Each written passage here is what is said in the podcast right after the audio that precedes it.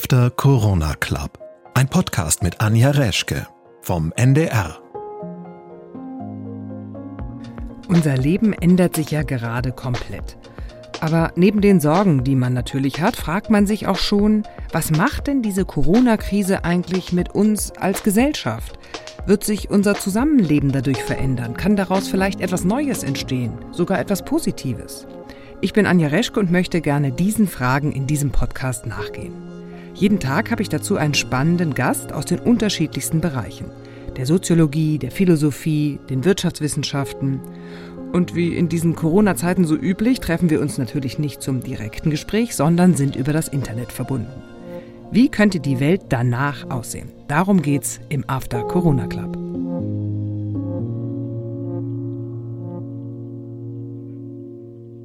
Und ich bin dazu heute verabredet mit Wiebke Lusen. Sie ist Professorin für Kommunikationswissenschaften am Leibniz-Institut für Medienforschung und Professorin an der Uni Hamburg. Und seit vielen Jahren beschäftigt sie sich tatsächlich mit dem Verhältnis zwischen Publikum und Medien. Wir sind also gespannt. Schönen guten Tag, Frau Lusen. Hallo. Frau Losen, wie geht's Ihnen denn persönlich jetzt gerade in dieser Zeit der Ausgangssperre? Der Unibetrieb liegt ja auch lahm. Können Sie denn die Studierenden irgendwie trotzdem erreichen? Also mir persönlich geht's ganz gut. Ich sitze mit meiner Familie zu Hause, ähm, jetzt gerade im ähm, Institut, in meinem, an meinem Arbeitsplatz.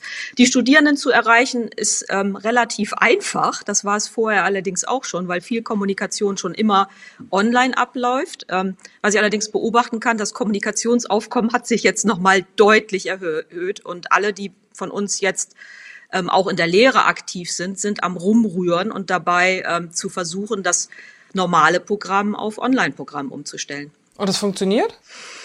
Äh, das, das werden wir sehen, wenn das Semester dann losgeht. Also bisher ist der Semesterstart 20. April, aber wir sind eben dabei auch zu prüfen, in welchen ähm, ähm, Online-Räumen können wir uns treffen, damit auch Austausch möglich ist. Es ist ja interessant, ähm, die Deutschen äh, sehen in ihrer Freizeit am allerliebsten Fernsehen oder hören Radio oder surfen im Internet. Das haben Forschungen ergeben. Das ist ja das, was sie jetzt sozusagen mhm. äh, im Moment auch gut tun können.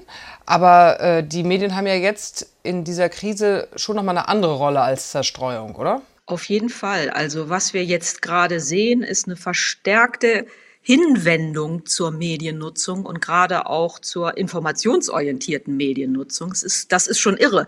Also man muss schon sagen, dass ähm, in Deutschland im internationalen Vergleich spielt Interesse an Nachrichten und überhaupt Mediennutzung im täglichen Leben der Bevölkerung schon immer eine vergleichsweise wichtige Rolle. Da unterscheiden sich natürlich verschiedene Segmente in der Bevölkerung.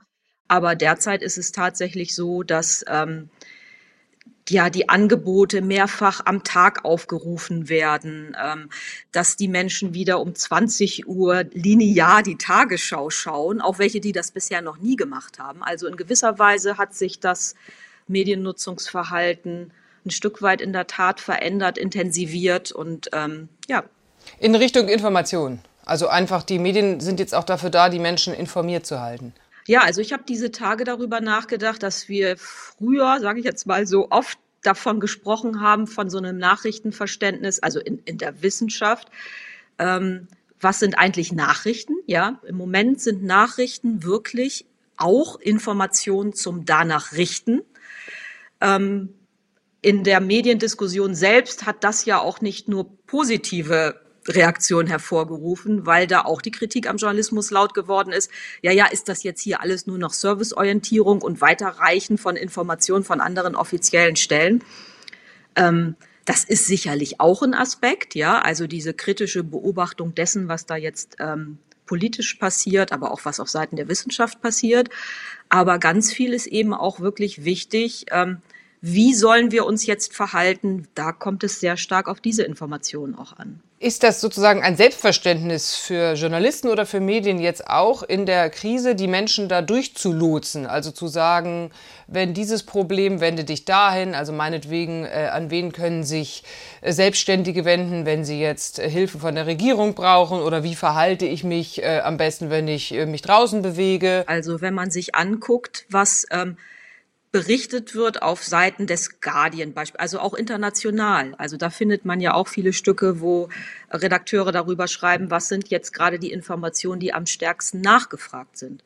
Und das sind schon auch sehr stark die praktischen Hinweise für das tägliche Leben. Wie verhalte ich mich richtig und so weiter. Das heißt, da ist eine starke Nachfrageorientierung auf Seiten des Publikums auch nach diesen Informationen.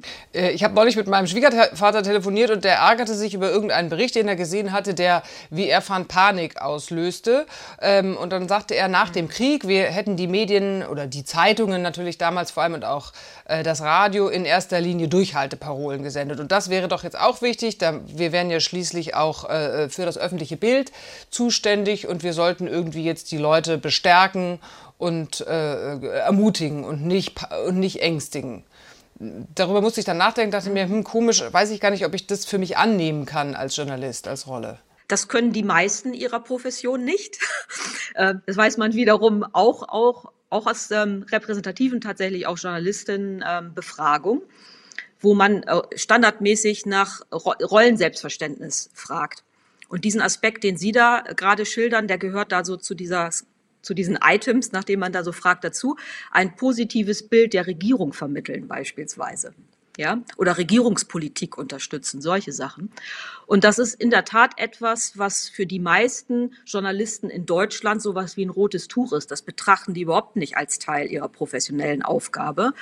In anderen Ländern der Welt ist das aber durchaus anders. Das hat was mit den Mediensystemen zu tun, in denen man auch agiert und operiert. Aus Bevölkerungsumfragen weiß man wiederum zum Teil, dass es durchaus einen Teil der Bevölkerung gibt, ähm, der, der das von äh, Journalisten erwartet. Wenn man Umfragen, die jetzt aktuell auch äh, stattgefunden haben, also ganz gerade gestern habe ich gesehen, dass die Kollegen an der Universität Mainz eine neue Umfrage ähm, veröffentlicht haben und die Bevölker deutsche Bevölkerung gefragt haben, wie, die, äh, wie sie die Art und Weise der Berichterstattung einschätzen. Eher konstruktiv oder dramatisierend. Ja. Und der über, weit überwiegende Teil hat sie als konstruktiv empfunden. Also das ist zumindest ein Stimmungsbild. Das heißt nicht, dass Einzelfälle nicht durchaus ähm, zu dramatisierend sind und auch dann so empfunden werden. Sie hatten ja vorhin gesagt, dass äh, es jetzt eine interessante Hinwendung äh, auch wieder zum linearen Fernsehen gibt, was ja äh, in der öffentlichen Darstellung immer so ein bisschen als von gestern abgetan wird und aber auch äh, zu den öffentlich-rechtlichen Medien, die ja gerade in den letzten Jahren schon auch zunehmend hinterfragt oder kritisiert wurden oder zumindest mit dem Thema Vertrauensverlust gekämpft haben. Ähm, jetzt aber in Zeiten der Krise werden sie wieder stark genutzt. Wie passt das zusammen? In Deutschland hat, spielt der öffentlich-rechtliche Rundfunk in der Mediennutzung, in der Mediennutzung der meisten Menschen grundsätzlich eine nicht unwichtige Rolle, also eine zentrale Rolle. Und ähm, in diesen Zeiten ist der Wunsch nach starken, also nach verlässlichen Informationen natürlich noch mal größer. Das Thema Journalismus ist ja etwas, was logischerweise auch in Deutschland über die letzten Jahrzehnte als etwas, äh, sagen wir mal, Selbstverständliches, auch Pressefreiheit äh, hingenommen wurde und gar nicht mehr als ein hohes Gut gesehen wurde. Können Sie sich vorstellen, dass jetzt auch durch diese Krise Menschen wieder wahrnehmen, wie wichtig Journalismus ist? Also erlebt das quasi eine neue, einen neuen Aufwind in der Wahrnehmung? Mm, also da bin ich ja sehr geneigt, als ähm, Journalismusforscherin äh, zu sagen, ja, auf jeden Fall wird das so sein. Ähm, gleichzeitig bewegen Sie sich in, in, ihrer, in der Praxis des Journalismus und ich mich in seiner theoretischen Beobachtung ähm, oder wissenschaftlichen Beobachtung auch in einer Filterblase, ja, oder in einer sozialen Filterblase, das kann man so sagen. Das heißt, die eigene Begeisterung und Relevanz, so kann man nicht ohne weiteres verwechseln mit der in der breiten Bevölkerung. Ich glaube dennoch, dass das diese positiven Effekte haben wird. Wie nachhaltig die sind, ist wiederum eine andere Frage. Es kommt dann ja sehr schnell die Frage auf nach der Zahlungsbereitschaft beispielsweise für Medien und Journalismus.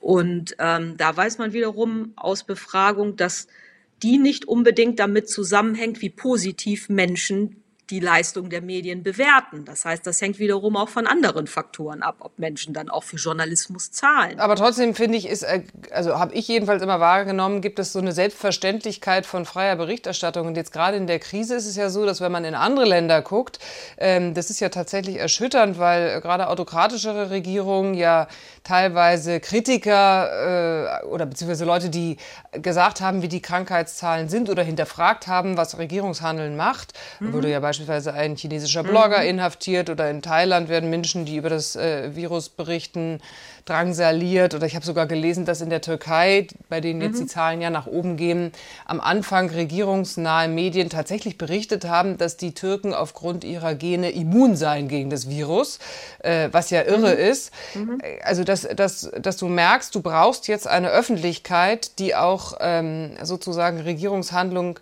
hinterfragt. Ist das etwas, was man gerade wahrnimmt oder verstärkter wahrnehmen kann?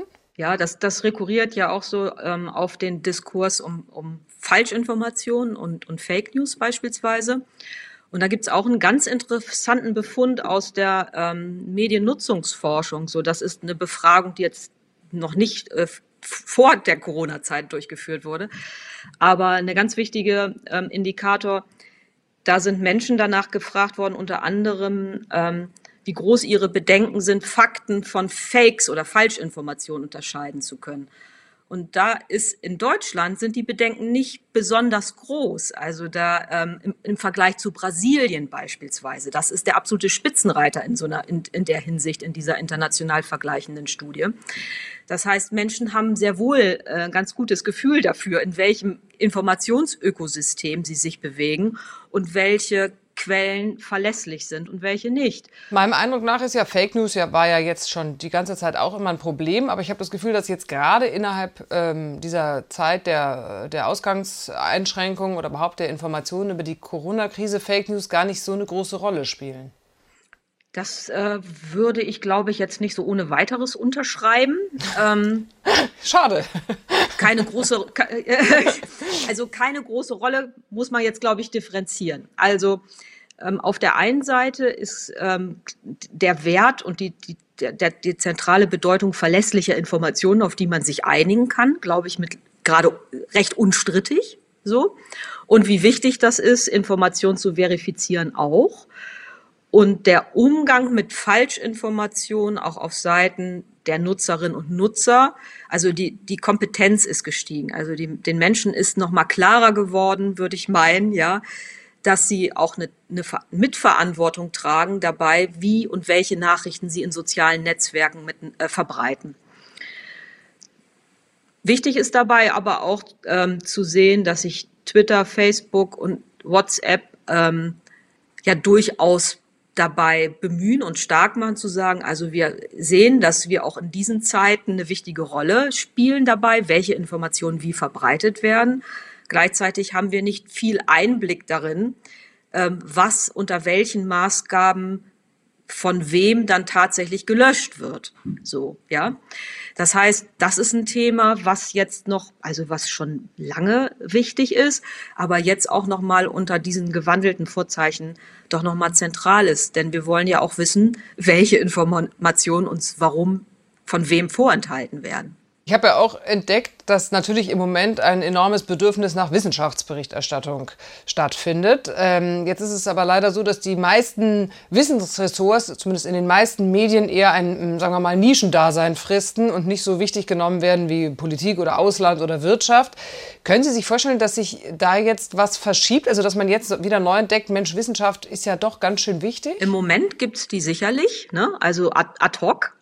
Und Wissenschaftsjournalistinnen und Journalisten können sich über äh, viele, die, die arbeiten können, wahrscheinlich nicht darüber beklagen, dass es nicht zu, zu, dass es zu wenig zu tun gäbe.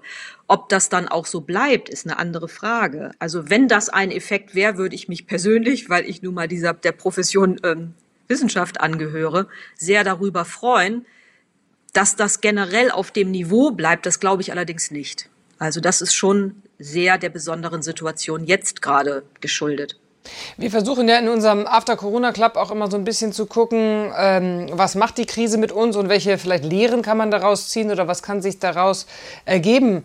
Was würden Sie sagen, sollte man oder könnte man für Lehren für den Journalismus oder die Medien daraus ziehen? Für mich sind das vor allen Dingen drei Themen. Also das hat was mit Transparenz zu tun, das hat was mit konstruktiver Berichterstattung zu tun und das hat was mit Dialogorientierung hin zum Publikum zu tun. Das sind meines Erachtens drei Themen, ähm, die ganz, also eine ganz zentrale Lehre daraus sein können. Jenseits dessen oder vielleicht dem vorgelagert ist es so, dass diese, diese, diese Corona-Krise gerade viele der Themen im Journalismus wie durch so ein Brennglas zeigt, ja. Also ähm, über die wir sowieso schon die ganze Zeit gesprochen haben.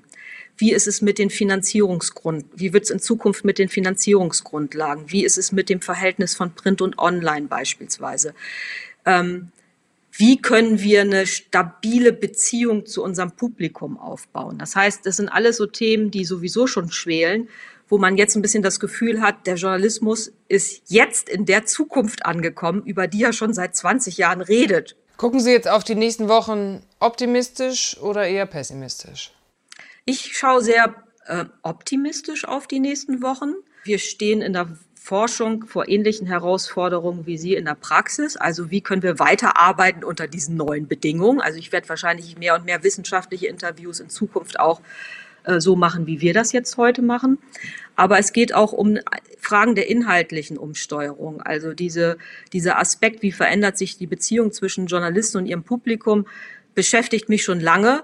Und jetzt äh, denke ich, in dem Projekt, was ich dazu habe, muss ich das zum Thema machen. Ne? Also ich kann diese Art von Forschung, die ich da mache, da kann ich nicht einfach Business as usual machen, weil mit jeder Journalistin, mit der ich jetzt zu diesem Thema sprechen würde, würde das hochkommen. Ja, das heißt, ähm, das ist ein Aspekt. Es gibt ähm, Forschung, die wir machen zum ähm, sogenannten Pionierjournalismus. Also da sind wir auf der Suche nach neuen Formen und Entwicklungen im Journalismus, beispielsweise in Startups. Ja, jetzt habe ich so das Gefühl, es gibt auch einen, Innovation, einen ganz starken Innovationsschub in etablierten Medienorganisationen, die sich plötzlich überlegen müssen, wie machen wir das denn jetzt? Ja, es entsteht ja meistens was Neues aus Krisen. Frau Losen, ich danke Ihnen ganz herzlich für unser Gespräch. Ich bedanke mich auch. Das war unsere heutige Ausgabe vom After Corona Club. Ich bin Anja Reschke und ich hoffe, Sie haben neue spannende Impulse bekommen. Und Sie sind natürlich herzlich eingeladen, mitzudiskutieren unter ndr.de-after Corona Club. Diesen Podcast finden Sie in der ARD Audiothek und das Video dazu in der ARD Mediathek. Und wir hören uns morgen wieder, wenn Sie mögen. Ich würde mich freuen. Bis dahin. Tschüss.